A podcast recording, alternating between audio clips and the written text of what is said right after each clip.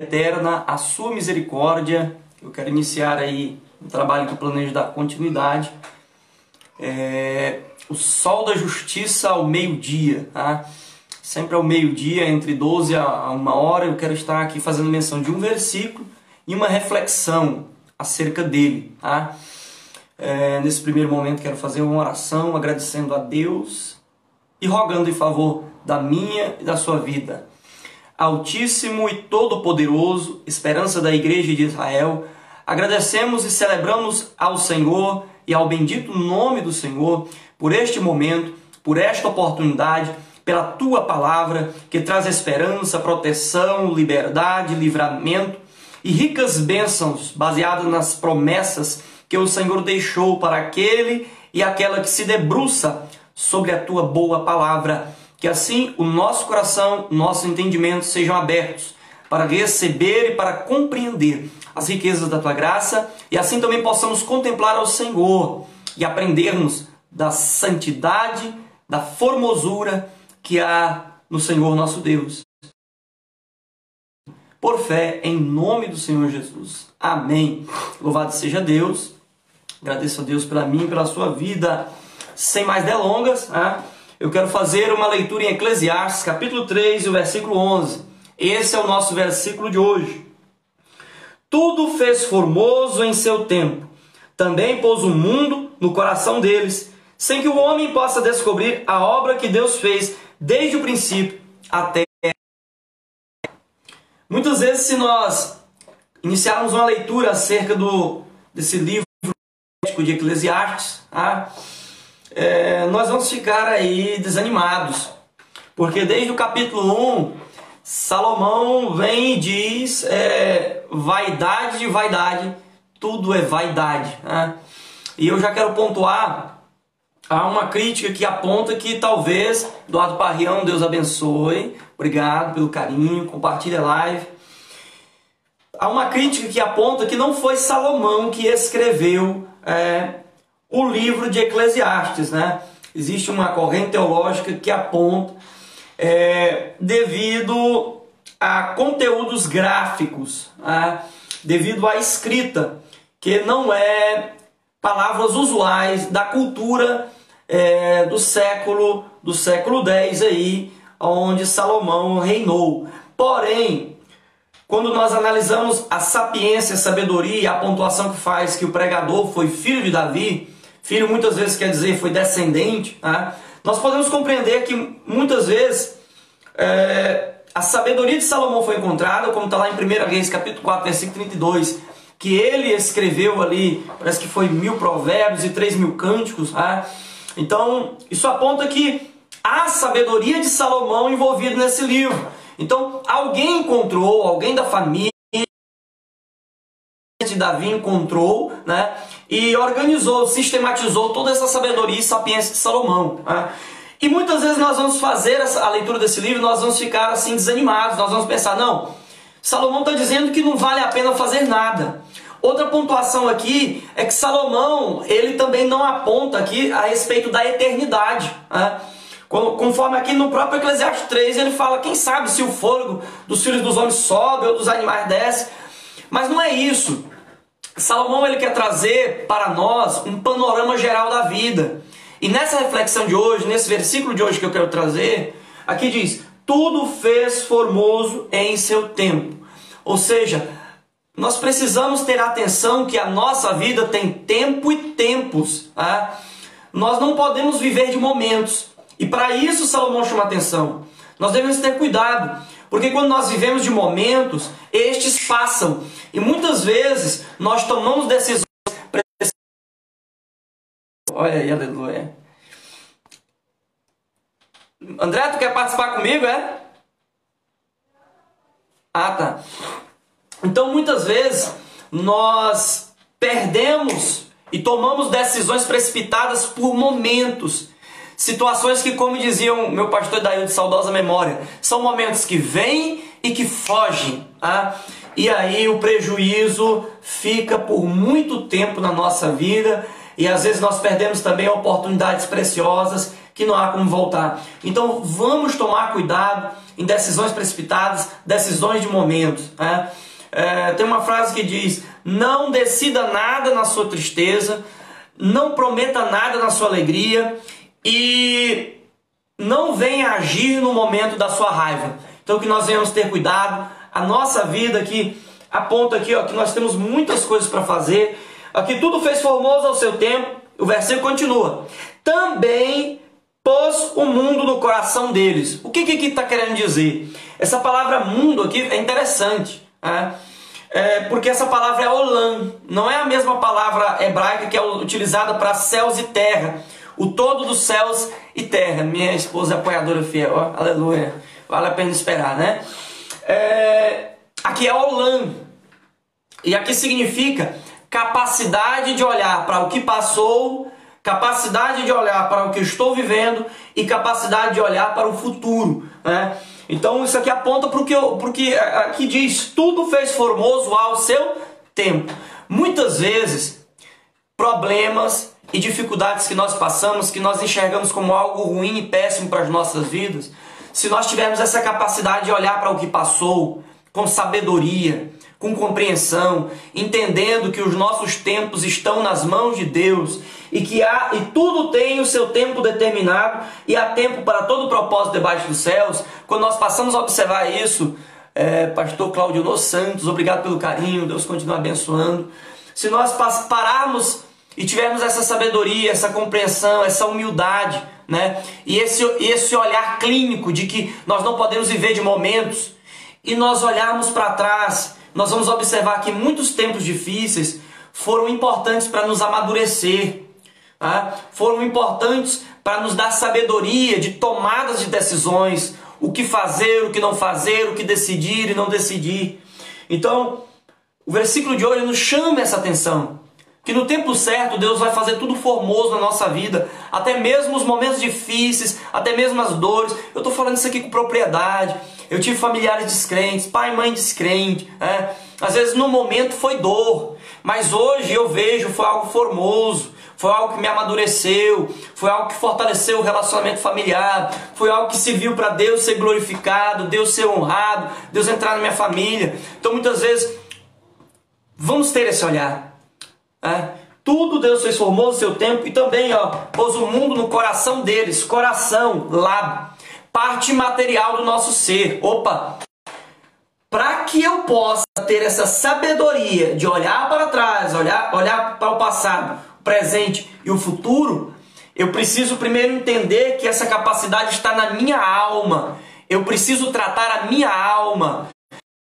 Temos tratado a alma alheia, né? Rivelino, Deus abençoe, Deus continue abençoando toda a sua atividade, sua família, no nome de Jesus. Obrigado pelo carinho. Então, para que nós tenhamos essa capacidade de olhar para o nosso passado, presente e futuro, e nós podemos ter a capacidade de contemplar o belo, até mesmo nas situações difíceis, até mesmo nos problemas, às vezes até decisões erradas que nós tomamos. Então, muitas vezes, para que nós possamos saborear, ah, é, conforme diz o psiquiatra Augusto Curry, contemplar o belo na nossa existência. Ah, nós precisamos tratar da nossa alma. E como nós tratamos a nossa alma? Eu lembro do salmista no Salmo 103, ele faz uma pontuação linda e que nos ensina demais. Ele diz assim: Bendiz a minha alma ao Senhor e não te esqueça de nenhum dos seus benefícios. Opa, o salmista não está dizendo bendiz a alma do outro, bendiz a alma do fulano. Não. O salmista está fazendo a declaração pública para todas as áreas da sua vida. Olha só, isso aí é a Bíblia de Genebra que aponta. O salmista Gutenberg Gomes, Deus abençoe no nome de Jesus. Obrigado pelo carinho por estar participando. No Salmo 103, o salmista está fazendo um convite público a todas as áreas da sua vida. Ele está dizendo: Olha, bendiz a minha alma ao Senhor, e não te esqueça de nenhum dos seus benefícios. E tudo que há em mim, bendiga o seu santo nome todas as áreas da nossa vida tem que bem dizer o nome do Senhor. Então nós só temos essa capacidade não para o momento, mas para o passado, presente e futuro, se toda a nossa vida bem dizer o Senhor, na, no nosso trabalho, na nossa família, nos nossos relacionamentos de coleguismo e de amizade, que são duas coisas diferentes. Posso ter colegas, mas não são amigos, e posso ter amigos que não são colegas. No meu relacionamento conjugal, no meu relacionamento ministerial e no meu relacionamento espiritual. Tudo que há em mim bendiga o seu santo nome. Eu tenho que procurar o que? Esperar em Deus que ele faça tudo formoso. Gutenberg, erudito, reverendo, com quem eu tenho aprendido demais, Gutenberg Pimentel, pastor presidente da Assembleia de Deus, centenário. Deus continue concedendo êxito e vitória. Israel Silva, Deus continue abençoando no nome do Senhor Jesus. Obrigado a todos pelo carinho. Então esse versículo nos chama a atenção que Deus faz tudo formoso ao seu tempo e que nós precisamos ter essa esperança Vamos ter essa confiança. Pastor Gutenberg, o senhor quer participar também? Tá aqui, apareceu aqui, chama essa pessoa. É, então nós precisamos saber disso. O Salmo 101, ou melhor, o Salmo 1, ele nos chama a atenção. Bem-aventurado, quão feliz é a pessoa que não anda segundo o conselho dos ímpios, não permanece no caminho dos pecadores e nem toma posição perpétua na roda dos escarnecedores. Antes tem o seu prazer, é verdade. Nós temos que fazer a nossa vida um tributo a Deus, que é o que tendo meditar na lei do Senhor de dia e de noite. É aqui, ó, que Deus vai fazer a nossa vida formosa no tempo dele. Por quê? Meditando na lei do Senhor, nós seremos como a árvore plantada junto a ribeiro de água, a qual dá o seu fruto na estação própria. Olha só, no momento certo a nossa vida vai frutificar naquilo que nós esperamos na nossa família, vida espiritual, no nosso trabalho. Né? Eu vi até uma frase esses dias: enquanto não chega o nosso tempo, às vezes não chegou o meu tempo, eu tenho que aprender, aprender a aplaudir o tempo dos outros, porque chegou o tempo de Deus na vida de alguém e esperar que também chegue o tempo de Deus na minha vida. Isso é uma sabedoria, às vezes é doído, né? Mas esse livro é um livro, Eclesiastes é um livro que está contido nos livros poéticos, poéticos, poesia, livros de sabedoria, livros que contemplam a vida, os momentos, a cultura, a história, os acontecimentos. De... Então o escritor aqui, ele está apontando isso que tudo Deus faz formoso ao seu tempo, Ele colocou ao mundo, Olã, a capacidade de contemplar o todo da nossa existência no, na nossa, na nossa, no nosso coração leve, na nossa parte material, sem que o homem possa descobrir a obra que Deus fez desde o princípio até o fim. O que, que o escritor está dizendo? Que nós nunca vamos ter capacidade de contemplar tudo isso? Não. Ele está dizendo que se nós olharmos apenas para a nossa vida material, ou se nós esperarmos, por que, que Salomão aqui muitas vezes ele não aponta para a eternidade? Ou ele tira a esperança da vida após a morte? Por quê? Porque ele está combatendo aqui o, a, a, cultura egípcia e a, e a religião egípcia, que apontava que a vida espiritual, a vida eterna, a vida após a morte, era uma vida baseada nas questões materiais aqui, ó. Por isso que a, os faraós, quando morriam, construíram aquela pirâmide, né, aquela coisa apontando para cima, é, enterravam seus tesouros ali junto, porque eles esperavam que a vida eterna seria uma vida semelhante material. Não, não, não, não, não. Salomão está combatendo aqui, ó, nada disso. Então ele não aponta para lá, porque o escrito dele está quebrando é, esse paradigma que havia é, outrora na cultura, e ele também está escrevendo contra aquilo com que ele se desviou. Dá uma lida lá, primeira vez, parece que é entre os capítulos 9 ao 11. Ali Salomão se desvia, se entrega às culturas pagãs, começa a usar como modelo para a sua vida as outras religiões que não tinham Deus como Senhor, né? que não tinha fé no único e soberano Deus, ouve Israel, o Senhor teu Deus é o único Deus. Então nós temos que ter cuidado e não, nós não pegarmos esses paradigmas para a nossa vida, senão nós não, não vamos conseguir contemplar o belo.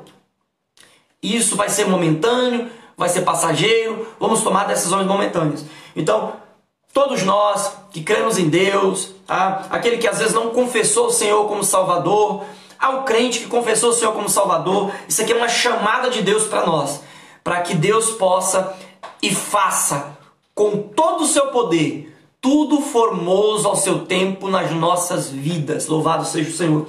Este é o versículo do sol da justiça ao meio-dia para mim, para você, e eu quero orar por você que participou, às vezes não está, por aquele que ainda está participando e por aqueles que ainda vão participar. Nos ajude, compartilhe. Eu vou deixar no meu canal do YouTube Suficiência das Escrituras e tenho certeza, o meu propósito é que a minha e a sua vida seja enriquecida, prestando esse pequeno serviço na obra de Deus. E assim vamos orar.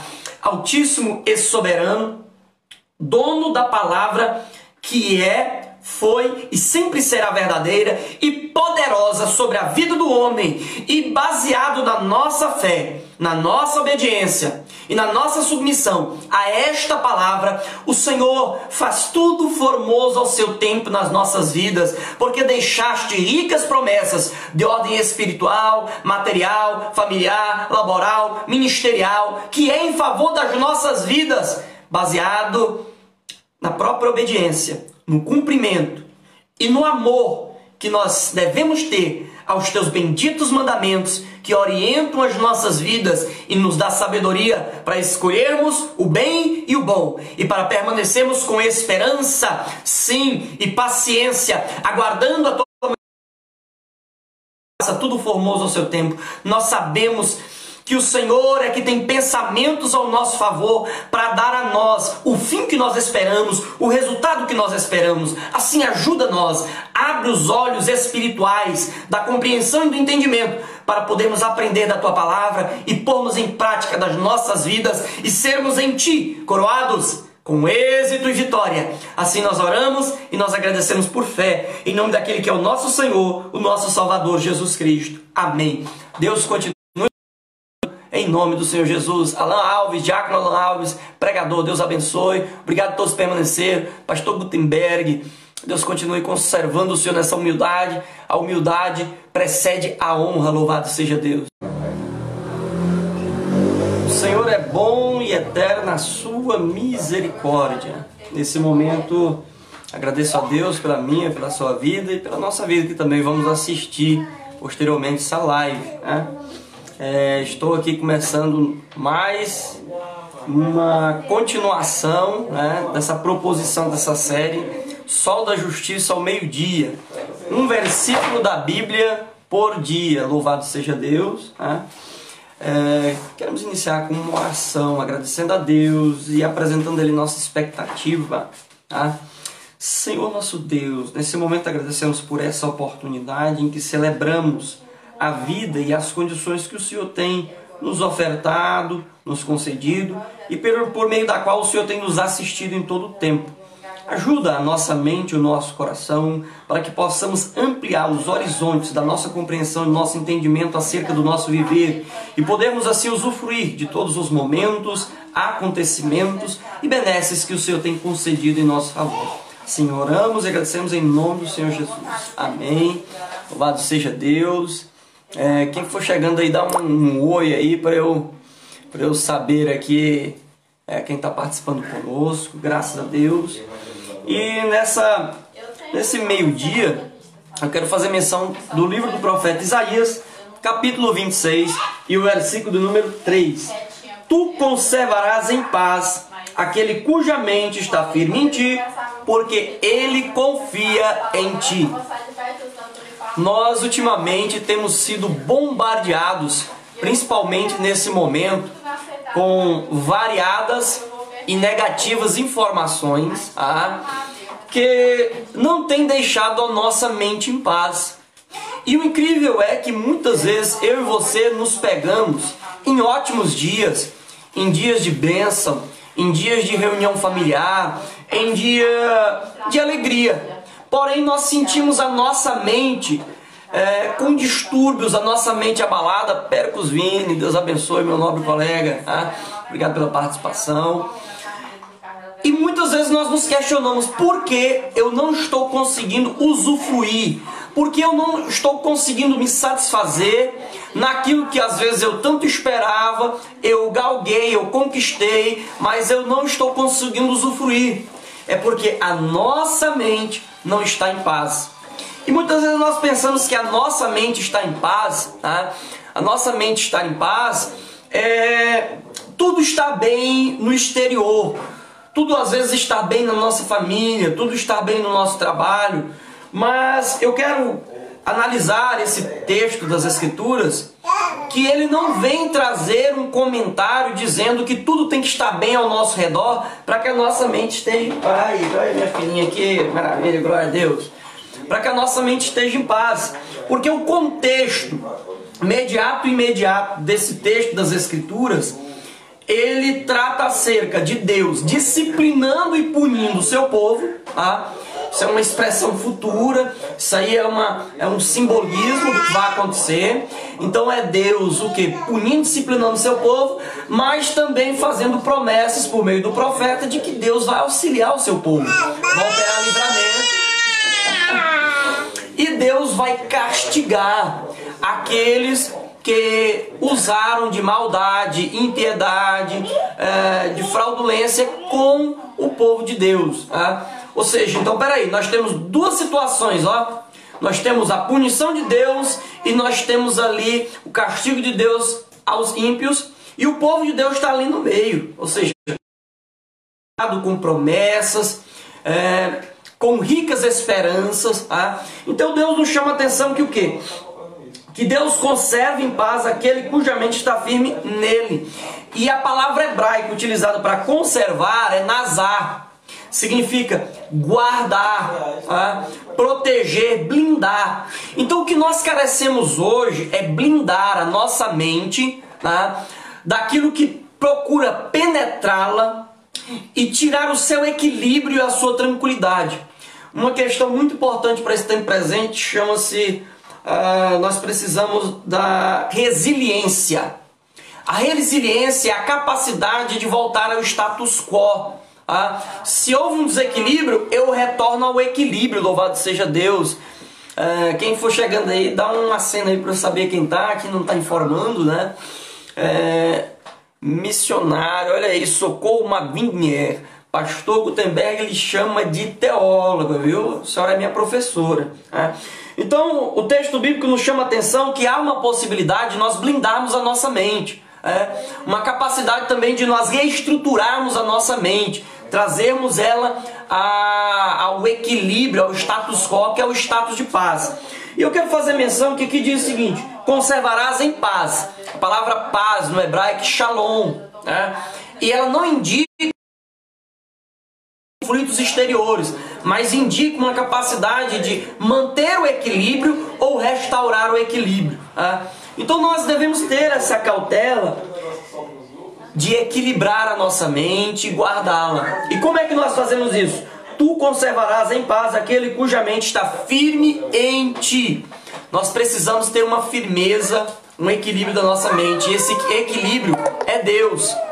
Aí eu uso 1 Coríntios, no capítulo 3, versículo 11, Paulo diz assim: Olha, ninguém pode pôr outro fundamento, alicerce, equilibrador, além do que já está posto, o qual é Jesus Cristo, louvado seja Deus.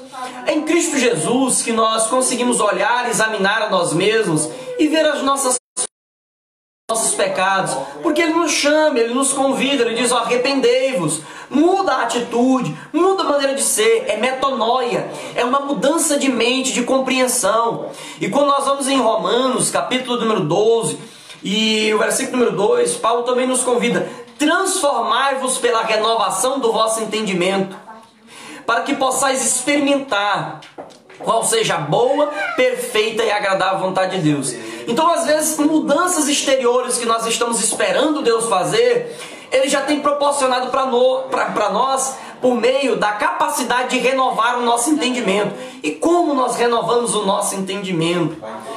Por meio das Santíssimas Escrituras, que são a expressa e a perfeita vontade de Deus para as nossas vidas. É por meio das Sagradas Escrituras que nós entendemos o que nós precisamos ser, o que nós precisamos abandonar e a maneira com a qual nós precisamos viver. Aqui está falando, tu conservarás em paz aquele cuja mente está firme em ti, em paz. Quando você vai em Jeremias, capítulo 29, versículo 11, Deus diz assim: Olha, porque eu bem sei os pensamentos que eu tenho para vós, pensamentos de paz, para vos dar o fim que vocês esperam, ou seja, o resultado que nós esperamos. Então nós precisamos pautar naquilo que Deus tem preparado para nós. Salvo engano, parece que é Isaías 55 a 56. Lá diz o seguinte: Porque a minha palavra é como a chuva que desce do céu e vem para a terra, e ela não torna para lá, ou seja, quando ela evapora sem cumprir o objetivo para o qual Deus enviou ela. Então, da mesma forma, é a palavra de Deus. Às vezes a palavra de Deus nos repreende e diz: olha, para de mentir, ah, para de ficar brigando com os outros, ah, muda mais isso daí, tenha mais temperança, mais equilíbrio na sua vida, domínio próprio. A palavra de Deus nos diz assim: olha, pensa mais um pouquinho de agir, ser pronto para ouvir, ah, e seja demorado para se irar, entendeu? Seja demorado para falar. Então a palavra de Deus está nos orientando para quê? Para que nós tenhamos a renovação da nossa mente, para que nós tenhamos uma blindagem na nossa mente. A palavra de Deus também vem nos dizer assim, ó. 91, aquele que habita no esconderijo do Altíssimo, a sombra do Onipotente descansará. É para evitar a depressão pela quantidade de bombardeio de informações terroristas na nossa mente. Dizendo, ó, oh, a praga tá assim, a praga tá acolá. Esse dia eu tive numa cidade, não tá nada desse jeito. A gente precisa vigiar? Precisa vigiar. Precisamos tomar as cautelas necessárias? Precisamos. Mas nem por isso nós vamos ficar doidos, nós vamos enlouquecer, vamos nos trancafiar, né? colocar aquele negócio lá de manicômio, aquele daquela roupinha lá do manicômio, né? não pode se mexer, tem que ficar igual um doido num quarto, num canto. Não. Nós precisamos é, arejar a nossa mente. É por meio das Escrituras Sagradas. Leia a Bíblia. Veja o que Deus tem para você. Salmo 23 é lindo. O Senhor é meu pastor e nada me faltará. E esse faltar não significa nós é, termos tudo que nós queremos. Não. Nada nos faltará. A palavra faltar do hebraico é razer. Significa nada vai me tirar dessa qualidade. Ou seja, nem a vida e nem a morte nos separa do amor de Deus. Ou seja, se eu estou vivo, eu estou no amor de Deus. E nós precisamos também ter essa fé que se morrermos, nós estamos no amor de Deus. Tá? Ou seja, em todo tempo Deus planeja nos conservar. Mas começa aqui, ó, na nossa mente. Existem tipos de doenças que são doenças chamadas psicossomáticas. E essas psicossomáticas, essas são a nossa mente afetando o nosso corpo pelo desequilíbrio da nossa mente. Aí o que acontece? Por isso que tem aumentado o número de câncer, tem aumentado o número de, de vários tipos de doenças, tá? ah, câncer de todo tipo, ah, diabetes, aquela diabetes que é adquirida, não é hereditária. Isso e você vai no médico, você vai no psiquiatra, ele vai apontar para ti. Muitas vezes é o desequilíbrio da mente, é a mente afetando o corpo. Por isso que Deus nos convida, ele tem paz para nossa mente, é shalom. Tá tudo caindo lá fora, o pau tá caindo na folha, o trem tá quebrando lá fora, o pau tá quebrando lá fora. Mas eu aqui, ó, na minha mente eu estou equilibrado. O meu corpo está tremendo, né? Meu corpo às vezes fica com raiva, mas aqui ó, na minha mente eu estou me equilibrando. Na minha mente eu estou me pautando. Paulo Henrique, Deus abençoe. Em nome de Cristo Jesus, obrigado por estar participando conosco dessa live. É, posteriormente ela vai estar também no meu canal do YouTube, Suficiência das Escrituras. Tem vários é, estudos bíblicos, devocionais ali. Participa conosco, tem escatologia ali, Apocalipse. Dá uma lida ali. É, alguém postou aqui. Irmã Maria Alves, Deus abençoe, missionária. Eu também estou acompanhando nas lives, viu? Isso é uma benção. Vamos compartilhar a palavra de Deus, divulgar. Tá? Somos os instrumentos de Deus para esta hora. Então, esse é o versículo de hoje. Deus ele planeja conservar nossa mente em paz, né? mas nós precisamos estar firmes em Deus, confiando em Deus. Tá? Então, que em Cristo Jesus nós, Deus nos abençoe e nos dê essa paz mente. Não vamos esquecer, não é do lado de fora. A coisa do lado de fora às vezes está ruim, está péssima. Oh, mas vamos aqui ó, restaurar nossa mente, vamos cuidar da nossa saúde mental, vamos oxigenar a nossa mente pela palavra de Deus. Nesse momento eu quero encerrar com oração, eu estou muito alegre, tem um companheiro aqui me visitando, né? O William aqui, sua esposa, a família dele está aqui. Estou muito satisfeito e agora nós vamos curtir ali como que Deus deixou é, os céus e a terra, Deus deixou uma água, Deus deixou as árvores, deixou também a gente criar uma redinha para poder armar ela. Isso de vez em quando, vamos armar uma redinha e ficar quietinho na redinha. Tá? Então nesse momento eu quero orar e agradecer a Deus pela vida de todos vocês participaram, continuam nos ajudando. Todo meio-dia nós vamos estar fazendo essa live, o sol da justiça ao meio-dia. E assim eu quero orar. Senhor nosso Deus, a quem agradecemos, celebramos pela bondade, a misericórdia, por ter nos fornecido a palavra do Senhor que dá orientações, manual da vida, manual da existência, que nos possibilita e nos ajuda a diminuir a chance e as porcentagens de experimentarmos aquilo que é mal e sim nos guardar e reservar para aquilo que é bom dessa vida e na vida eterna. Assim, meu Deus, ajuda nós a oxigenar a nossa mente, a termos essa sabedoria, esse equilíbrio. de respirarmos um pouco mais no momento das adversidades e relembrarmos a nossa mente que o Senhor existe, que o Senhor é nosso socorro bem presente na hora da angústia. Assim ajuda nós todos. Se oramos e agradecemos em nome do Senhor Jesus. Amém. Pastor Gutenberg Pimentel, erudito, meu professor. É, eu estou aguardando é, a honra de fazer uma live com o senhor aí para poder sentar como um talmidim é, e aprender do Morei, que é o Senhor. Deus continue nos abençoando, concedendo esse vitória em nome de Jesus Cristo. O Senhor é bom e eterna é a sua misericórdia. Cumprimento a todos com a paz do Senhor. Estamos iniciando mais um Sol da Justiça ao meio-dia e vamos dar início com uma oração ao Senhor. Nosso Deus, agradecemos por essa oportunidade, agradecemos por nos fornecer as condições para abraçarmos essa oportunidade. Senhor, esperança da igreja e esperança de Israel, estamos passando em um momento muito turbulento, no meio do contexto global, mas nós sabemos que, conforme já temos lido na tua palavra, tudo o Senhor faz formoso ao seu tempo. Assim, por meio da palavra do Senhor, nos ajuda a compreendermos e a entendermos as orientações que tens para nós, de modo que nós possamos, meu Deus, chegar a esse tempo e o Senhor venha executar as grandes obras as quais o Senhor já tem por meio da palavra que tens transmitido ao nosso coração, por meio do Espírito Santo, comunicado que o Senhor já reservou para aquele e aquela que teme ao nome do Senhor. Assim nós oramos e agradecemos tudo em nome do nosso Senhor, teu bem-amado Filho, Jesus Cristo. Amém. Louvado seja Deus. Quem for chegando aí, dá um, um alô aí, uma paz do Senhor, para eu poder estar nominando. Nesse momento eu quero engrandecer a Deus, né? Celebrar porque mais um dia a lei do Senhor prevaleceu e sustenta os céus e a terra. O versículo que eu tenho para hoje, nós vamos encontrar ele em Provérbios.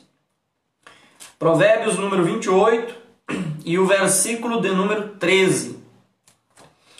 O que encobre as suas transgressões nunca prosperará. Mas o que confessa e deixa alcançará misericórdia. Louvado seja Deus. Provérbios são conselhos práticos para a vida. Tá? Esse é um livro que é pelos próprios pais da igreja, pela cultura judaica, é o da Abadia, paz do Senhor, alegria tê-la conosco, obrigado pelo carinho. É, e pelo contexto judaico, de que ele foi escrito por Salomão na sua meia-idade, ou seja, ele já havia passado as experiências, é, os acontecimentos da juventude, da idade adulta e ele já estava agora, como diz o pastor Jaime, de meio-dia para tarde já. Louvado seja Deus. Socorro Carvalho, Deus abençoe. Muito obrigado pela participação, pelo carinho. Nos ajudem, compartilhem. Meu vídeo vai estar, tá, esse vídeo e os outros estão lá no meu canal do YouTube, Suficiência das Escrituras. É... Então Salomão escreveu daquilo que ele já tinha passado, experiências de vida. E se nós analisarmos, conforme está lá em 1 Reis, parece que é o capítulo de número 8 é o 9, quando o Senhor aparece para Salomão e, e, diz: Não, eu, eu vou lhe dar sabedoria, Salomão, porque você pediu para administrar o meu povo, para gerenciar bem aquilo que me pertence. Olha que coisa linda, que coisa maravilhosa. Ou seja, quando eu e você propomos em nosso coração dedicar a nossa vida a Deus, e dedicar a vida a Deus não significa só ler a Bíblia, é, congregar em uma igreja, não. Dedicar a vida a Deus é ofertar a Deus e ofertar, servir a Deus, obedecer, procurar aplicar o conhecimento de Deus em todas as áreas da nossa vida, de modo que a nossa vida honre a Deus. Louvado seja o Senhor. Então a Bíblia diz que lá em Tiago, no capítulo 1, que nós podemos pedir sabedoria a Deus que ele vai dar. E ele não vai lançar em rosto. Porém, tem uma coisa: nós não podemos pedir duvidando, duvidando que ele vai fornecer sabedoria para nós. Não. Nós devemos ter aquela fé, aquela certeza, aquela confiança de que nas áreas da nossa vida nós vamos enxergar a Deus para nós podermos tomar as melhores decisões. Louvado seja o Senhor. Então Salomão escreveu aqui, e nesse capítulo 28, ah, ele vai falar muito sobre a questão é, dos ímpios, do justo e tal. E ele chega a um ponto e ele diz o seguinte: olha, o que encobre as suas transgressões nunca prosperará, louvado seja o Senhor. Mas primeiro eu quero analisar o que, o que é transgressão. A palavra transgressão do hebraico utilizado aqui é pesa. E realmente a transgressão, que é você transgredir, você passar de um limite, você passar de uma medida. Louvado seja o Senhor. Então transgredir é você ir além daquilo que o ser humano tem como moralmente certo, correto para se fazer. Aí alguém pode relativizar e dizer: "Ah, o que é moral é relativo", não é não. Não é. Nós temos um Código Penal brasileiro. Você quer que os crimes do Código Penal brasileiro sejam cometidos contra você?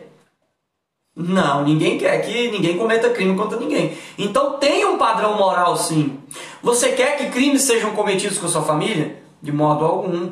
Você quer que crimes sejam cometidos com o teu negócio, com o teu trabalho, o teu ganha-pão cotidiano? É, eu acho que nós não queremos. Então tem sim um padrão moral e Deus na criação ele deixou ele deixou esse sinal, ele deixou essa marca interiorizado no, no nosso coração, que eu já falei aqui é o nosso ser interior, a nossa alma, e deixou ó, na nossa consciência também ele deixou marcado as suas impressões digitais em nós daquilo que é moralmente correto. Então você transgredir é você passar daquilo que é moralmente correto. Olha, ninguém quer que é, te desrespeitem e uma mulher dê em cima do seu marido. Você não quer, não é, esposa? Marido, você não quer que um homem dê em cima da né? francamente. Então tem padrão moral, tem padrão moral sim. É, você não quer que sua família seja desrespeitada. Então, é, transgressão é isso. Agora, não é a transgressão em si. A grande questão é o ato de não confessar e não deixar, que é intitulado aqui como encobrir. Aquele que encobre a sua transgressão. E eu achei tão interessante aqui que a palavra encobrir do, do hebraico é casar, com H no final. K-A-S-A-H. Casar. E o interessante é que essa palavra, quando eu fui aqui estudar, ela diz o seguinte: é como se você trouxesse um animal para cevar. Você separasse ele, escondesse ele para cevar, para engordar, para ele ficar grande, ele ficar forte. Né? Ou seja, então o que que, o que, que Salomão está querendo dizer? Olha, se você encobre a sua transgressão, confessa ela, você não deixa, você vai estar tá aumentando a força dela, aumentando o poder dela, e aqui eu trago um paralelo de ideias. Você vai lá em 1 Samuel, parece que é o capítulo 16, é aquele momento que Davi vai enfrentar o gigante. Mas Davi ainda está chegando. E antes de Davi chegar, a Bíblia diz que tá, eles estavam aqui, ó, Israel aqui num monte, Filisteus no outro monte e um vale. A Bíblia diz que o Filisteu subiu para afrontar Israel. Mais um pouco o filisteu desceu para afrontar Israel. Mais um pouco o filisteu subiu para afrontar Israel. Ou seja, quando eu não tomo posição, quando eu não tomo atitude, o inimigo ele ganha espaço. A transgressão ganha espaço. E nós sabemos que o que dá legalidade para o inimigo trabalhar é a questão das transgressões, é a questão do pecado. Ele dá legalidade para as hostes espirituais da maldade trabalhar contra as nossas vidas, é, influenciar pessoas contra nós né? e, consequentemente, nós seremos derrotados. Então, por isso que Salomão está dizendo: olha, aquele que encobre está fortalecendo, está robustecendo a transgressão. A transgressão está ganhando força. E a gente vê um mentiroso, ele mente, mente, mente, mente, mente, mente, mente, mente que se torna um hábito para ele. Pastor Junival, louvado seja Deus, obrigado por essa humildade, carinho, está participando conosco, viu? Foi uma benção poder conhecer o Senhor, viu? Homem de Deus. E então, se eu não, se eu encubro a minha transgressão, eu estou fortalecendo ela. Aí a gente vai. A pessoa que é costumeira de dar falso testemunho dos outros, tá, tá, tá, tá, tá, ela dá tanto falso testemunho que uma hora ela vai se enrolar. O mentiroso vai ser pego na mentira. O adúltero, o cara começa a adulterar, tá, tá, tá, tá, tá, tá, uma hora ele é pego no, pego no adultério. O crente começa a beber escondido, tá, uma hora é pego. O crente começa a ver coisa moral, uma hora aparece. Ou aparece ele pego no pecado ou aparece o prejuízo. Então por isso que a grande questão não é transgredir. Porque quando você vai lá em Salmos capítulo 14, parece que é o versículo 3, é, o salmista diz o seguinte: Olha, o Senhor olhou dos céus para a terra para ver se havia algum justo, alguém que fizesse o, o bem. E a palavra bem lá é moralmente correto, alguém que fizesse algo que é moralmente correto. Mas o Senhor não achou ninguém. Não há quem busque a Ele, não há quem faça o bem. Então, todos pecaram. Né? O salário do pecado é a morte. Então nós entendemos que a grande questão não é a transgressão. Isso aí é só o efeito. Mas Deus, ele nos... por isso que a Bíblia não é uma filosofia de maneira alguma, porque a filosofia ela levanta problemas e não aponta soluções. As escrituras sagradas são mais do que uma filosofia, é sabedoria de Deus para a nossa vida, é conhecimento de Deus para ampliar os horizontes do nosso entendimento e a compreensão do nosso viver, para que nós possamos experimentar o que é bem, o que é bom, o que é agradável, louvado seja o nome do Senhor. E ela nos está ensinando aqui, ela está dizendo: olha, tem o efeito que é a transgressão, mas tem um problema. O problema é encobrir. Então nós temos que resolver é um problema. E no próprio Provérbios 28, 13, Salomão dá a receita de como resolver esse problema posso resolver? Se eu encubro, eu escondo, eu vou alimentando, ou então eu fico com medo assim, é, eu estou preso nesse pecado, eu estou preso nessa transgressão, meu Deus, misericórdia, aquilo vai sugando a tua energia, a tua força. Salomão dá o conselho, ó. Mas o que as confessa e deixa alcançará misericórdia. Ó o passo. Confessar e deixar, louvado seja o nome do Senhor. É, a, a, grande questão de fazer as coisas escondido é porque quando é, você é pego no flagra, você fica sem força, tá? você fica temeroso. Tá? É, mas quando você está com a sua consciência limpa, não importa o que vão falar ou vão deixar de falar, ou como vão perseguir sua vida ou vasculhar ela, porque você está com a consciência limpa, porque você está no que é moralmente correto. E aqui Salomão está, está, está ensinando a confessar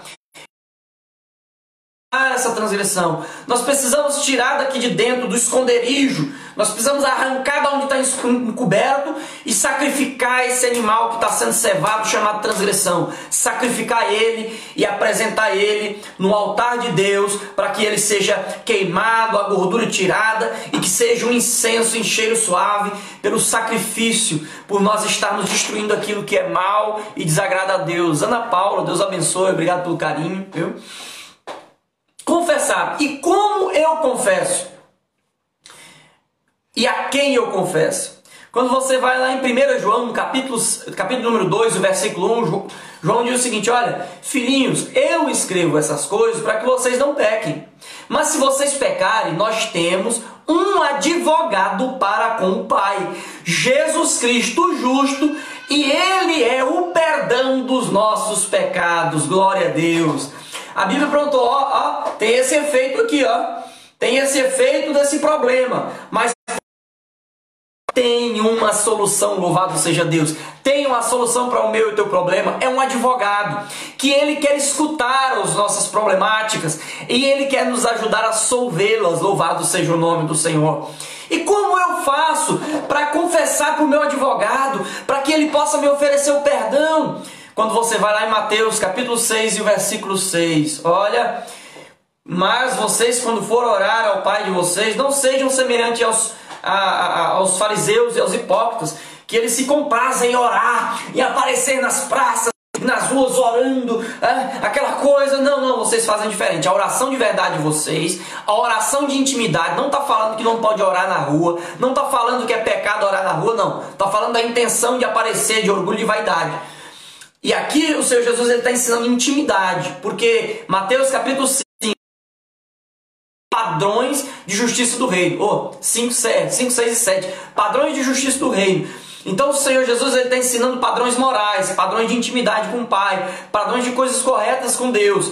Então ele está ensinando, ele está dizendo, olha, vocês podem orar em secreto. Opa, peraí, então eu não sou obrigado a confessar as minhas coisas para as outras pessoas. Tem gente aí que se desboca falando a vida para os outros e nunca falou nada para Deus. Meu irmão, para com isso. Se reserva.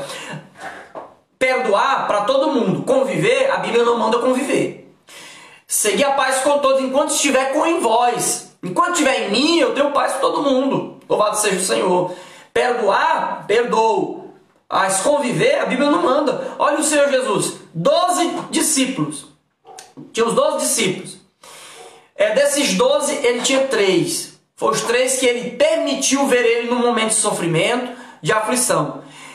Para reclinar a cabeça sobre o seio dele, intimidade.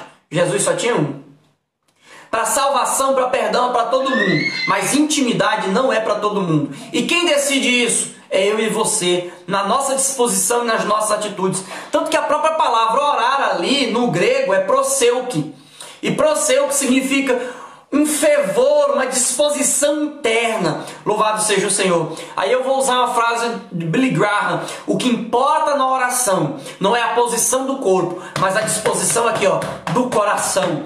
Há um coração quebrantado e contrito, Deus não desprezará. E essa disposição na oração, levando a Deus, Senhor, eu cometi pecado tem nome, diz Senhor, eu menti. Senhor, eu falei uma coisa errada. Senhor, eu vi o que eu não devia. Senhor, eu, eu tomei certa atitude. Senhor, eu fui precipitado assim. Confessa. Deus está pronto a lhe ouvir e é o que Ele quer. Ele quer lhe ouvir. Confesse a sua transgressão para que você possa encontrar misericórdia. Louvado seja o nome do Senhor. E confessando, consequentemente, você vai se sentindo confiante, recebendo força de Deus para deixar.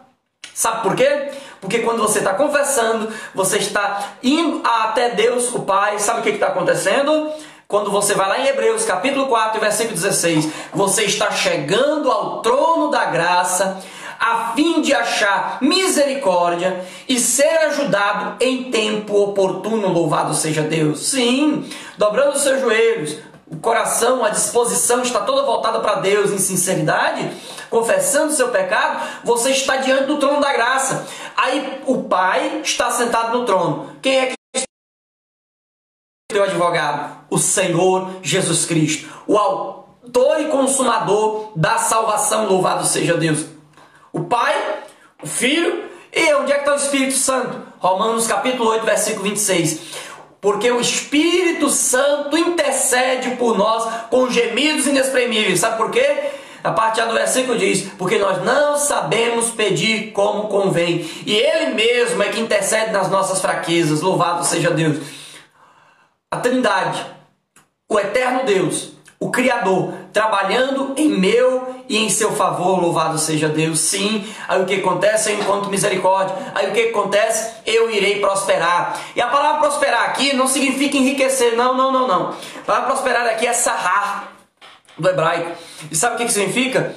Atravessar, ter continuidade, ou seja, nós vamos ter mais condições, vamos estar mais robustecidos para atravessar e superar os mares das intempéries, das dificuldades e das aflições da vida, porque nós não teremos mais o peso da transgressão nos atrapalhando, nós não teremos mais a parede da separação com Deus, que é a transgressão, porque eu já confessei e eu já deixei e eu estou alcançando misericórdia. Deus tem todos os recursos para me e te ajudar, louvado seja o nome do Senhor, que nós possamos fazer assim, que nós possamos confessar, deixar e alcançar misericórdia e aí Deus lançará a prosperidade dele, que é nos dar a capacidade de continuar, a nossa história continuar, a nossa família continuar, louvado seja Deus. E mesmo se a morte nos alcançar, a nossa vida vai continuar vida eterna para nós. Então as riquezas de Deus são infindas, as riquezas de Deus são inacabáveis, as riquezas de Deus são eternas, as riquezas de Deus são permanentes. Que nós possamos nos entregar assim a Deus. Nesse momento eu quero orar. Senhor Altíssimo e Todo-Poderoso, aquele cujos olhos são como chamas de fogo e nada oculto na tua presença. Apresentamos as nossas vidas, a este que está assistindo essa live, a esta, aquele que posteriormente irá assistir, compartilhar que essa palavra nos dê a orientação e pelo Espírito Santo seja inoculada em nosso ser e nós sejamos capacitados a praticar para que nós venhamos superar a força e o poder do pecado, romper todas as amarras e continuar, prosseguir e avançar como pessoas que têm atraído a atenção do Senhor nosso Deus na tua presença e assim todo o tempo alcançar misericórdia e o Senhor nos dá prosperidade em favor das nossas vidas. Nesse momento, oramos ao Senhor agradecidos por todos esses recursos eternos grandiosos e tão maravilhosos e graciosos que o Senhor tem fornecido para as nossas vidas. Nós não merecemos, mas tudo isso nós oramos e agradecemos. Sabemos que é em nome do nosso Senhor, o nosso Salvador Jesus Cristo. Amém. Este foi o Sol da Justiça ao meio-dia de hoje. Continue nos acompanhando. É, eu estou sempre no meu Facebook, Breno Rodrigues Pereira. Eu estou me esforçando para todo dia lançar um versículo da Bíblia e uma explicação bíblica. Não é segundo o que eu acho. É uma explicação com respaldo na Bíblia para que nós, todos nós, temos melhores orientações de Deus. Nos ajude lá, se inscreva no meu canal no YouTube, Suficiência das Escrituras. Lá tem estudos, tem devocionais, tem lives. Continue conosco. Deus abençoe a todos, em nome do Senhor Jesus. O Senhor é bom e eterna é a sua misericórdia. Cumprimento a todos nesse momento com a paz do Senhor. Agradecemos e celebramos a Deus por mais esta oportunidade, pela lei do Senhor que é boa, é agradável, é protetora, é abençoadora e é próspera em favor daquele e daquela que se debruça sobre as suas ricas promessas. Estamos começando aqui Estou começando aqui mais um Sol da Justiça ao meio-dia, meditando em um versículo das Escrituras Sagradas por dia. E nesse momento eu quero estar fazendo a leitura do livro de Jó, capítulo de número 19, o versículo 25. Esse é o nosso versículo de hoje.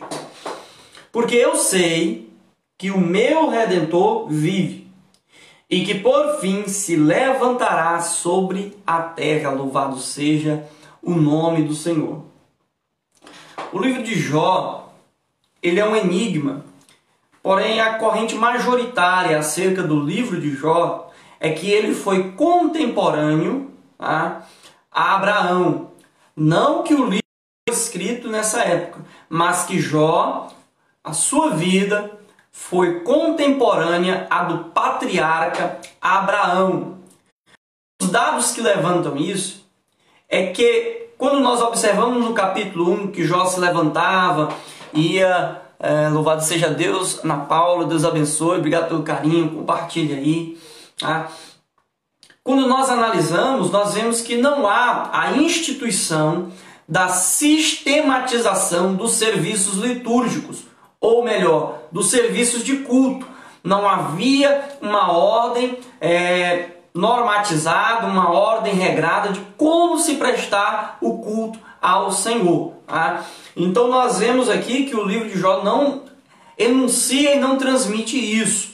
Isso já fala acerca da liberdade da fé, louvado seja o nome do Senhor. Hebreus 11 vem nos orientar e dizer, não me engano, parece que é o versículo número 3, porque sem fé é impossível agradar a Deus. Porque é necessário que aquele que se aproxima de Deus creia que ele existe e é galardoador dos que o buscam. Tá? Nós vemos que as escrituras vão dizer que Jó era um homem reto, íntegro, temente a Deus e que se desviava do mal. A palavra íntegro do hebraico é tan. E não vem falar de que ele era um homem perfeito, não mas era um homem que procurava é, ter uma boa moral, sabe? Aquele regramento, aquela ética de comportamento interno, de se pautar em como se deve viver uma pessoa que se aproxima de Deus, louvado seja o nome do Senhor. Então, quando você vai chegar na presença do juiz, não é de qualquer jeito. Quando você vai chegar também na presença do advogado, não é de qualquer jeito. Tem os pormenores. Da mesma forma, é perante o Deus de toda a terra. Nós não vamos chegar a Ele de qualquer maneira, de qualquer forma. Nós carecemos de fé, mas essa fé nos leva a ter condutas e práticas coerentes com uma pessoa que é, se aproxima de Deus. Amós, capítulo 3, o versículo 3, vai nos dizer: andarão dois juntos se não estiverem de acordo? Então, Deus ele vai somente estar próximo e andar de pessoas que não procuram é, ter uma moral, uma conduta, práticas de vida é, coerentes com Ele, se Ele for do mesmo estilo. E a Bíblia não nos aponta isso.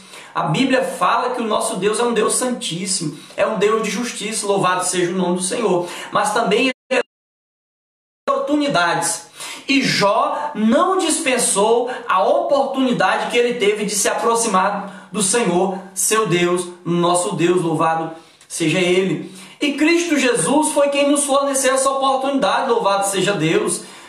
Mateus capítulo 11, versículo 28. Vinde a mim, todos que estão cansados e oprimidos, e eu vos aliviarei. Tomai sobre vós o meu jugo e aprendei de mim, que sou manso e humilde coração, e encontrareis descanso para a vossa alma, para a vossa vida. Louvado seja o nome do Senhor. A oportunidade está dada, está franqueada. Vem quem quiser. E vem por meio do que? Crer. A fé que eu falei aqui, a fé, a fé que já teve, não dispensou de se aproximar de Deus. E acreditando o que também? Por mais que eu tenha deveres para com Deus, eu também acredito que eu tenho direitos. Ele é galardoador dos que o buscam. Louvado seja o nome do Senhor.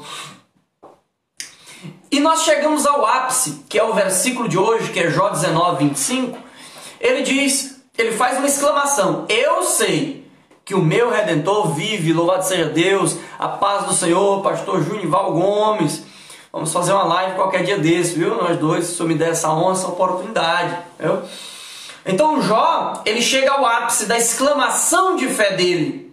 E nós vamos analisar que nesse ponto, Jó já tinha perdido seus dez filhos. Irmão, descendência era algo importantíssimo na cultura judaica, porque era a promessa feita para Abraão, Isaac e Jacó, a tua descendência foi a promessa feita para a mulher no jardim do Éden: a tua descendência, a tua semente, louvado seja o Senhor. Então, descendência era importantíssimo. E Jó perdeu essa promessa, perdeu a sua descendência, louvado seja o Senhor. Jó perdeu o seu patrimônio, as suas possessões, o que ele possuía. Jó perdeu, mas ele não perdeu uma coisa: a sua fé. Logo, nos chama a atenção que a nossa fé não deve estar vinculada com as coisas materiais. A nossa fé não tem nada a ver com as coisas materiais deste plano. A nossa fé é o firme fundamento das coisas que não se veem e confirmação das coisas que ainda se esperam. Louvado seja o Senhor. Então a nossa fé é isto. E a fé verdadeira em Deus é isto. Estão mistificando a fé aí, como se fossem rituais místicos. Porque eu tenho fé, então tudo tem que dar certo na minha vida. Porque eu tenho fé, então tudo tem que dar certo na minha família. Porque eu tenho fé, eu tenho que ser rico. Ei, a Bíblia não, não aponta para isso aí, não. De modo algum. Isso é heresia, isso é mentira. A fé verdadeira em Deus, a fé inabalável em Deus. É a do Salmo 46. Tá tudo quebrando lá fora. O pau tá quebrando lá fora. Olha, as nações se embraveceram, os reinos se moveram. Ó, tá tendo maremotos, as águas estão rugindo pela sua braveza. Tá tendo terremotos grandes aí. As montanhas estão saindo do seu lugar. Uma catástrofe, é um cataclisma que está sendo falado no Salmo 46. Porém, há um rio cujas correntes alegram a cidade de Deus, os santuários da morada do Altíssimo. Ei, aonde que Deus habita? Deus habita em templos feitos por mão de homem? Isaías 66 não diz isso não. Lá diz: "Os céus são o meu trono, a terra é o estrado dos meus pés. Que casa me edificarei vós? Ou porventura eu vou habitar em casas feitas por mãos de homens? De modo algum. Ei, não é o templo lá material da igreja que é a casa de Deus, não. Sabe onde é que é a casa de Deus? É eu e é você. E disso o texto está falando, Jó era íntegro. A palavra hebraica tan. Ele era moralmente correto ele acompanhava Deus, agia de acordo com alguém que anda com Deus, e Deus andava com Jó. Tanto que ele teve a capacidade e a condição de superar e de suportar todas as duras e severas adversidades que vieram sobre a vida dele. A gente acha tão lindo, né? Eu sei que o meu redentor vive. Ei, você quer hein? Quer sofrer o que já sofreu? Ei, nós paramos e pensamos, será que nós suportaríamos? Mas nós devemos trabalhar isso nas nossas vidas, porque eu sei. Essa palavra eu sei do hebraico é yadar. Significa, olha, eu tenho uma convivência diária com Deus. Jó estava dizendo que ele, ele só sabia, ele só conhecia o redentor dele, porque ele teve uma convivência diária com Deus. Louvado seja o Senhor. Então eu e você também devemos ter uma convivência diária com Deus. Fé é convivência, é relacionamento com Deus, não é religião. Fé não é religião, fé não é instituição religiosa, fé é algo íntimo, é um dos mais valorosos atos do ser humano. A fé, que é você lançar a sua confiança, você relacionar com o invisível, com o impossível, que é o eterno Deus, o Todo-Poderoso. Nas coisas materiais, quando nós olhamos, aparentemente Olhando com os olhos materiais, não vemos Deus, mas quando nós olhamos com os olhos espirituais, que nós conseguimos ver além, conseguimos nos relacionar com Deus, nós vemos, nós conseguimos ver Deus no ar que nós respiramos. Paulo fala isso lá em Atos dos Apóstolos, capítulo 17, parece que é o versículo 27 seguir, ele diz lá: ó, em Deus nós nos movemos, nós existimos e nós respiramos, louvado seja o Senhor. Então, muitas vezes, se na minha e na tua vida nós não estamos enxergando Deus, é porque nós não estamos nos relacionando como deveríamos com Deus, que é cuidar dos padrões morais nossos, sim. Salmo 15 diz isso, lá o Salmo 15, parafraseando ele diz assim: Senhor, quem subirá ao teu santo monte? Quem poderá morar na tua santa morada, Senhor? Aí diz aquele que é limpo de mãos e é puro de coração, aquele que não difama o seu próximo nas escondidas. Louvado seja o Senhor. Aquele que não tem usura, é ganância por dinheiro. Louvado seja o Senhor. Está lá no Salmo 15. É, quem, é aquela pessoa com quem Deus habita, quem Deus quer habitar. E 1 Coríntios capítulo 3, o versículo 16 e 17 não sabeis vós que sois o templo de Deus e o Espírito Santo de Deus habita em vós, louvado seja o Senhor. Olha isso, que coisa maravilhosa. É o que Deus quer fazer, é morada na nossa vida. Ele não quer ser um nicho um ídolo ali na parede, não. Ele quer ser real, ele quer ser próximo, comigo e contigo, aquele quem Deus fez a imagem e semelhança dele, louvado seja o Senhor. Roger Gustavo, Deus continua abençoando, minha esposa fiel, ele está aí, André de Souza acompanhando. Então, porque eu sei que o meu Redentor vive e Adar do hebraico, ou seja, eu convivo e eu sei que ele é meu Redentor, louvado seja o Senhor, é isso. Olha o tanto que é, que coaduna a expressão que eu estou demonstrando aqui do hebraico. Redentor é uma palavra hebraica, Gaal, que era, fazia parte da lei de Moisés, é o meu parente remidor. É aquele que depois que eu morrer, ou na minha falta, ou no meu prejuízo, é aquele que vai me assistir, aquele que vai tomar as minhas dores, aquele que vai tornar a trazer honra para minha família. Louvado seja o Senhor. Olha o tanto que esse texto é maravilhoso. Não está falando de preocupação com coisas materiais, está falando de algo que é muito mais importante, a honra a integridade. Já estava dizendo: Olha, eu sei que aquele que traz de volta a minha integridade, ele está vivo, louvado seja o Senhor. Então, esse Deus que você vai se lançar em conviver mais com Ele, lembrar dele no seu amanhecer, no seu alimentar, no seu andar, no seu trabalhar, no seu relacionar, no seu dormir. Esse Deus que você vai se lembrar dele em todo momento, para o glorificar, para o exaltar, para o servir, de acordo com o que sua palavra orienta, a sua lei, a regra de fé e prática para o cristão. Esse Deus aí, ele quer ser o seu parente remidor, ele torna a trazer honra. Sabe por quê? Porque as outras coisas da vida, nós vamos atrás, nós lutamos. A Bíblia não diz em nenhum momento que Deus traz a tornar riqueza. Não. Para isso, Deus, Cristo Jesus não precisava morrer no altar da cruz do Calvário. Agora, para resgatar a nossa moral, que o pecado tinha massacrado, o pecado tinha extinguido, tinha lançado na lama. Para resgatar isso, Cristo Jesus teve que morrer no altar da cruz do Calvário e ao terceiro dia ressuscitar, assentar-se à destra da majestade divina e ser o nosso advogado fiel, o sumo sacerdote, quem cuidava das culpas das pessoas, quem cuidava da moral das pessoas, era o sumo sacerdote. Lembra Levítico? Levítico trata disso. A palavra santidade aparece mais no livro de Levítico do que nos outros 65 livros das Escrituras Sagradas. Então Levítico é o livro da santidade e ela vem por meio do que? Do serviço de culto, de aproximação a Deus, de restauração da moral, de restauração da integridade. Louvado seja o Senhor. Graças a Deus. E Deus quer fazer isso por mim e por você. Às vezes as pessoas estão lançando teu nome na lama. Ei, te entrega, vai conviver mais com Deus. Sabe? É importante nós termos pessoas próximas para nós comentarmos o que está acontecendo. A Bíblia diz para nós comunicarmos com os santos nas nossas necessidades. A intimidade de Jesus, 12 apóstolos, três que podiam ver ele no sofrimento e ver o que ele falava do seu sofrimento, e só um que reclinava sobre o seu seio. Tá? E também foi só para esse que ele revelou segredos ocultíssimos de forma mais clara do que já havia revelado. Louvado seja o Senhor.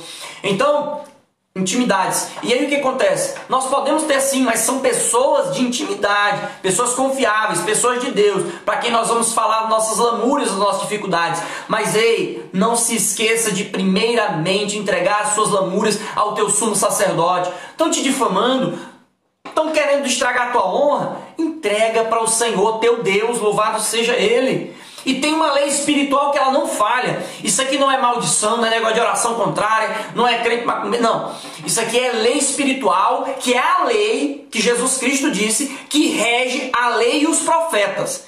Você vai em Mateus capítulo 7, versículo 12. Como vós quereis fazer é a lei e é os profetas. Eita, glória a Deus. Não te preocupa. Estão procurando atrapalhar a tua honra, desfazer a tua integridade o retorno virá como lei espiritual. Louvado seja o Senhor. Não precisa você xingar a pessoa, esculhambar e brigar com ela, bater boca. Não precisa. Eu sei que nós muitas vezes temos vontade de fazer isso. Eu sei, porque nós somos seres humanos. Louvado seja o Senhor. E a palavra integridade aqui do livro de Jó é tam.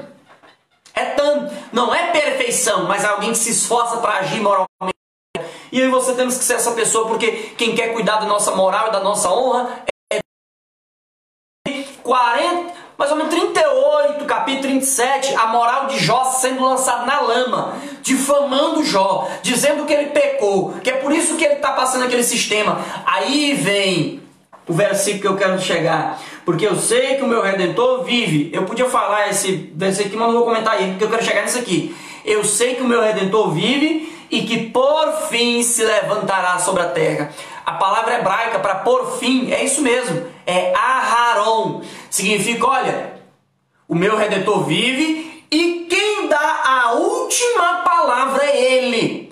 Quem tem o poder e o direito de agir por último é Ele. Quem tem poder de sentenciar é Ele, louvado seja o Senhor. Então, quem tem poder de sentenciar, de agir por último, de falar por último, a última palavra poderosa na minha vida vem de Deus.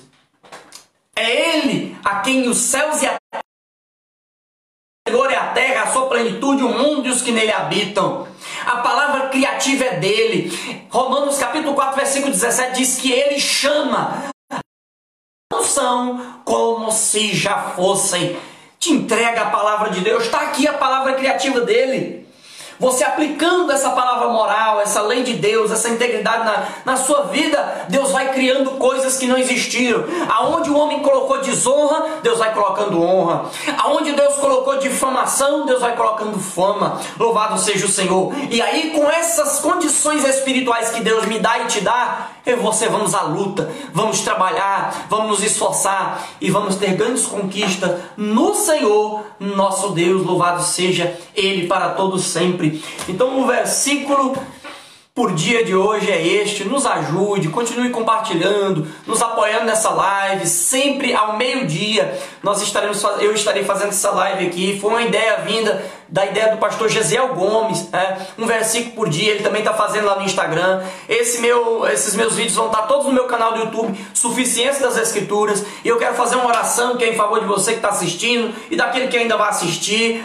Nos ajude a divulgar a boa, simples e pura palavra de Deus. Assim vamos orar. Senhor nosso Deus, a quem celebramos, aquele que é o Altíssimo, o autor e consumador da fé, nós agradecemos é pela bondade do Senhor, nós agradecemos pelo fôlego de vida, nós agradecemos é pela boa palavra do Senhor, que é suficiente para as nossas vidas. Assim nos ajuda, nos auxilia, Espírito Santo Conduza nossa mente e nosso coração para aquilo que é bom e bem e agradável diante do Senhor nosso Deus, para que possamos chamar a vossa atenção, para que nós possamos ter credibilidade diante do Senhor, e assim quando nós clamarmos, o Senhor nos ouvirá, o Senhor nos assistirá e nos robusterá de força.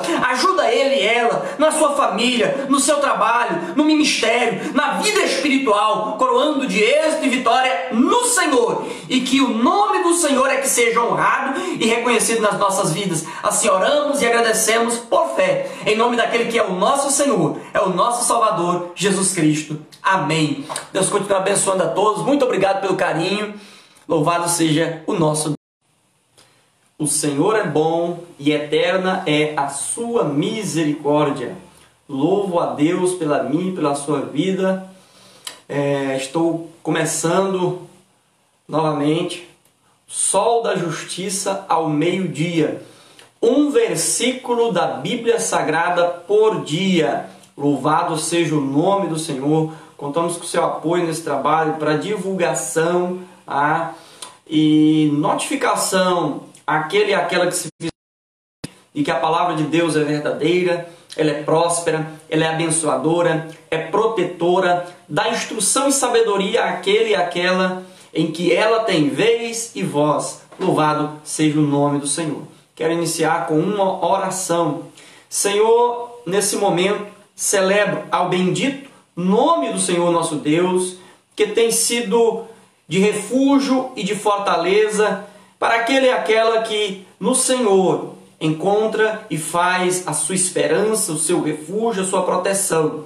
Pedimos a presença do Espírito Santo do Senhor, abrindo a nossa compreensão, o nosso entendimento e o nosso coração para aceitar a boa palavra do Senhor e para nos dar as condições práticas de pormos em exercício todas as orientações divinas vinda da tua boca, dos teus lábios santos, meigos e suaves Assim ajuda as famílias por amor do teu nome. Nessa live hoje que será direto para a nossa família. Assim, meu Deus, que essa palavra, de acordo com a autoridade das Santíssimas Escrituras, seja profecia para as nossas vidas. Assim oramos e agradecemos por fé, em nome do Senhor Jesus. Amém. Desde já agradeço é, por você, pessoa amiga que está aí nos acompanhando que o nome do Senhor seja honrado e exaltado. Né? É, o versículo que eu tenho para hoje está em Gênesis capítulo 7 e o versículo de número 1. Depois disse o Senhor a Noé: Entra tu e toda a tua casa na arca, porque te envio nesta geração. Louvado seja o nome do Senhor. Aqui nós chegamos à continuidade da história, a, do início e desenvolvimento da humanidade, de acordo com os olhos das Escrituras Sagradas.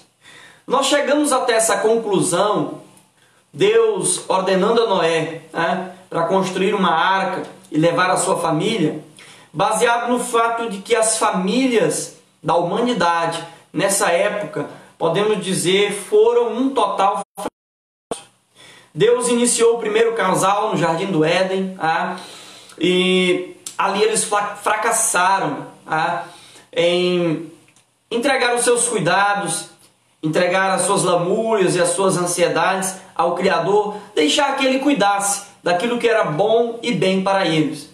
Baseado nisso, houve uma sequência de fracassos. Fracasso na irmandade, fracasso na moral, fracasso espiritual. Então nós chegamos a essa, a essa conclusão. E se nós analisarmos, não é muito diferente do nosso cotidiano hoje. Tá? É, o desenvolvimento social e do conhecimento social e das prerrogativas que são inerentes ao homem, à mulher, ao ser humano, se tornou tão notória, tão nítida, que as pessoas retornaram ao, ao hábito de Adão e Eva. Decidir o que é bom e o que é bem para si. Que aquilo que é bom e é bem para eles seria um mal, mas experimentando é, os desprazeres e as desventuras das escolhas erradas, das escolhas que são feitas distantes do eterno e do bendito Deus e longe dos conselhos e orientações divinas. É claro que o Salmo primeiro já reprova, ele diz que feliz é a pessoa que não anda segundo o conselho dos ímpios, não se detém no caminho dos pecadores e não se assenta na roda dos escarnecedores. Se nós analisarmos quantas as vezes decisões e sentimentos nós adotamos no nosso seio que foram desgosto e prejuízo para nós e para o nosso relacionamento, muitas vezes, mas louvado seja Deus que essas decisões que nós tomamos precipitadas e longe de Deus não tenham é, destruído a nossa união e o nosso relacionamento familiar. E nós chegamos aqui em Noé, tá? no meio de uma humanidade perdida, de famílias perdidas, famílias ruídas, relacionamentos destruídos, nós chegamos a Noé, que está ouvindo da parte de Deus uma palavra dizendo: é, Entra tu e toda a tua casa na arca, porque te hei visto justo diante de mim nessa geração. Louvado seja o Senhor. O que é interessante é que Noé, Noé, Deus viu ele com a sua casa. Olha só, com a sua família. E se nós analisarmos o capítulo número 5, o capítulo número 6, nós vemos que os homens estavam tomando todas as mulheres que eles achavam agradáveis.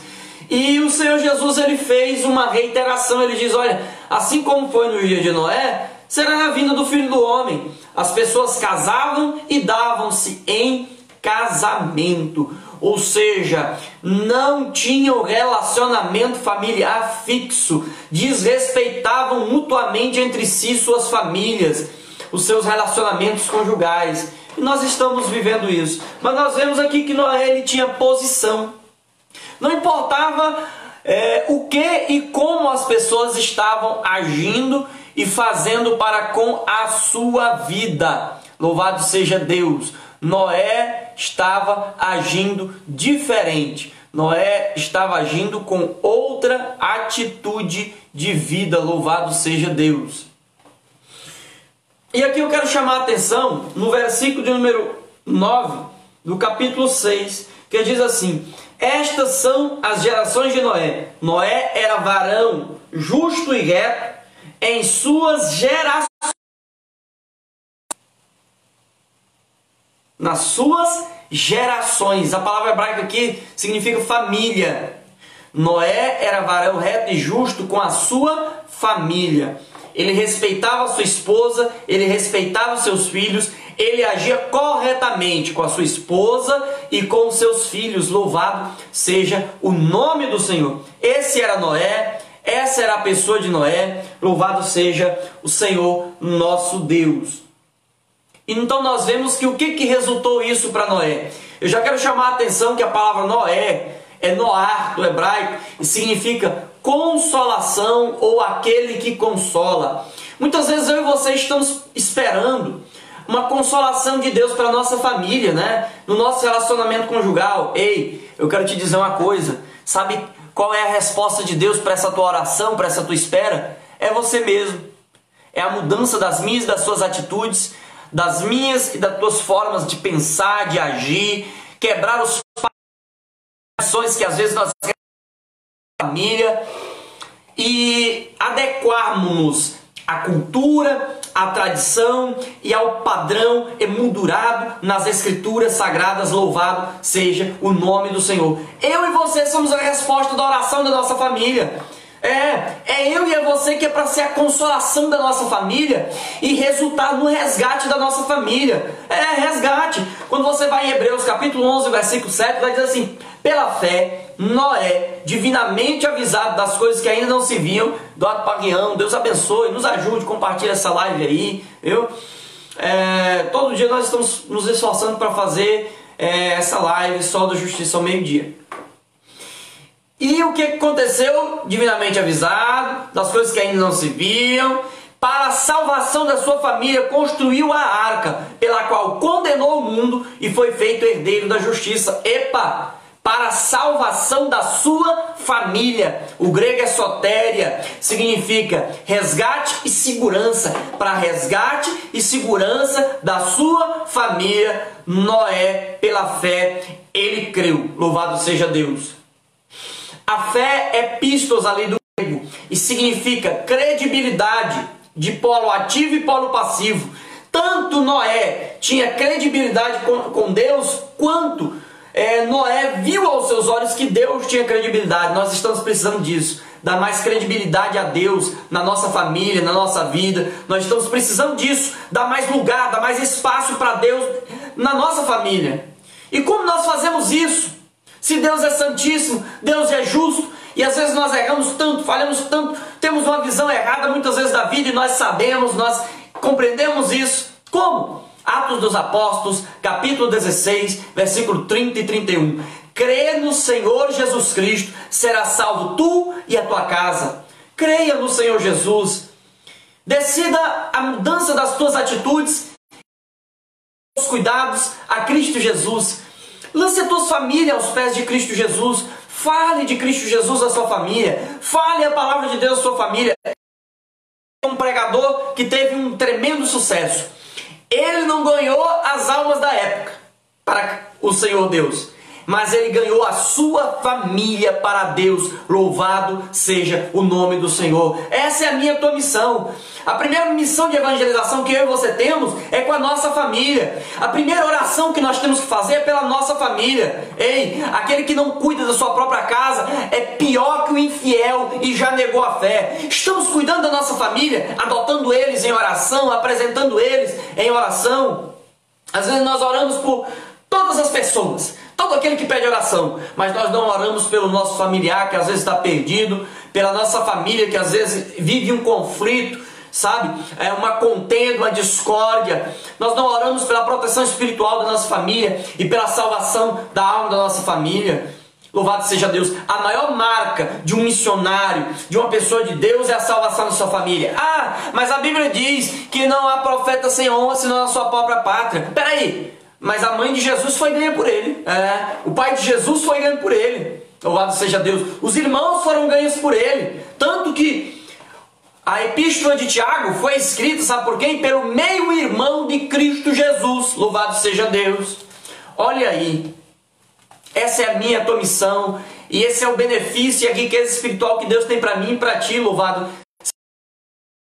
Isso que Deus reservou para nós. Que nós venhamos viver isso Deus tem consolação para nossa família, Deus tem resgate para nossa família, e é em você que está essa resposta de Deus, está essa capacidade de Deus. Eu louvo a Deus porque Deus seja honrado na sua vida, Deus te coroe de êxito e vitória. Continue nos auxiliando, nos ajudando. Sempre ao meio-dia eu estarei me esforçando. Às vezes um dia eu não vou poder como ontem, ou é, vai ter alguma ao contratempo, né? Mas sempre eu vou estar me esforçando para lançar, sempre ao meio, entre meio-dia e uma da tarde, é, uma live, é, o Sol da Justiça ao meio-dia, um versículo por dia. Também nos ajude, tem um canal no YouTube que essas lives estarão lá alocadas. O nome do canal é Suficiência das Escrituras. Coloca assim, Suficiência das Escrituras, Breno Rodrigues, vai ficar mais fácil de aparecer.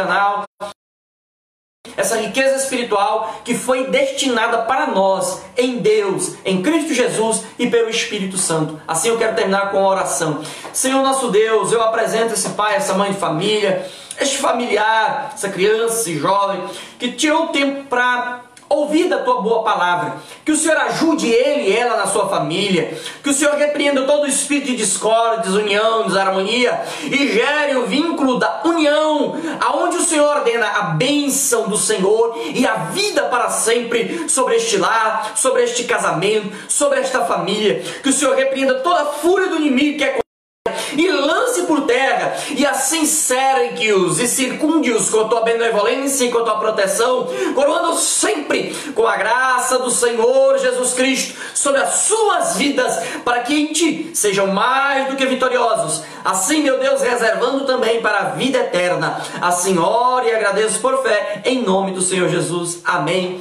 Deus continue nos abençoando.